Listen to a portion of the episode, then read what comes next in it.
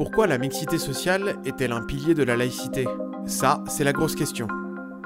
Ben, la mixité sociale est, un des piliers de la laïcité en ce sens que euh, une société qui sera très inégalitaire sur le plan social, euh, les, gens qui seront euh, opprimés, qui seront extrêmement défavorisés, auront tendance à avoir des, à se rattacher à des doctrines dures à, essayer de trouver des doctrines dures qui permettent de contester cette société.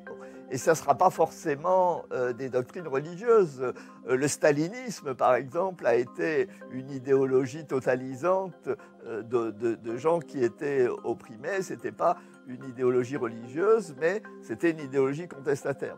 Donc, si la laïcité veut pouvoir générer un débat démocratique, et ce débat démocratique respecte certaines règles, elle a tout intérêt, effectivement, à avoir ce que euh, la laïcité historique a appelé la doctrine de la solidarité, c'est-à-dire euh, reconnaître qu'il euh, n'est pas normal, si vous voulez, que certains soient privilégiés et puis d'autres soient défavorisés et qu'il n'y ait pas un échange qui permette une redistribution des richesses.